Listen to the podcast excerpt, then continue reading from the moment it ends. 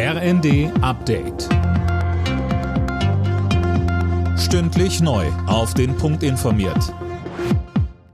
Ich bin Nanju Kuhlmann. Guten Morgen. Drei Monate nach Kriegsbeginn ist die Lage im Osten der Ukraine besonders dramatisch. Einige Dörfer und Städte existieren einfach nicht mehr, erklärte der ukrainische Außenminister Kuleba. Wie lange sich der Krieg noch hinziehen wird, die Angriffe der russischen Armee noch andauern, ist schwer vorauszusagen, so die Militärexpertin Claudia Major in der ARD.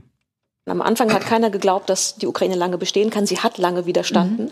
Und Russland hat Schwächen gezeigt, die keiner erwartet hat, im Verbundkampf, in der Logistik, in vielen anderen Bereichen.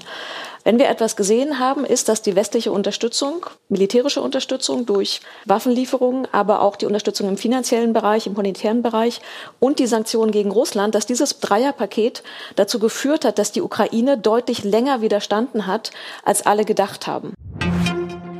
Der Amok-Schütze aus Texas soll die Tat gegenüber einer 15-Jährigen aus Frankfurt per Chat angekündigt haben. Das berichtet der US-Sender CNN. Nach Angaben des texanischen Gouverneurs kündigte er die tödlichen Schüsse mit mehreren Posts bei Facebook an. Bundeskanzler Scholz nimmt heute am Weltwirtschaftsforum in Davos teil. Am Vormittag wird er eine Rede bei dem Treffen halten, das sich dieses Jahr vor allem um den Ukraine-Krieg dreht. Im Rahmen des Forums hatte der ukrainische Präsident Zelensky gestern mehr Einigkeit des Westens gefordert.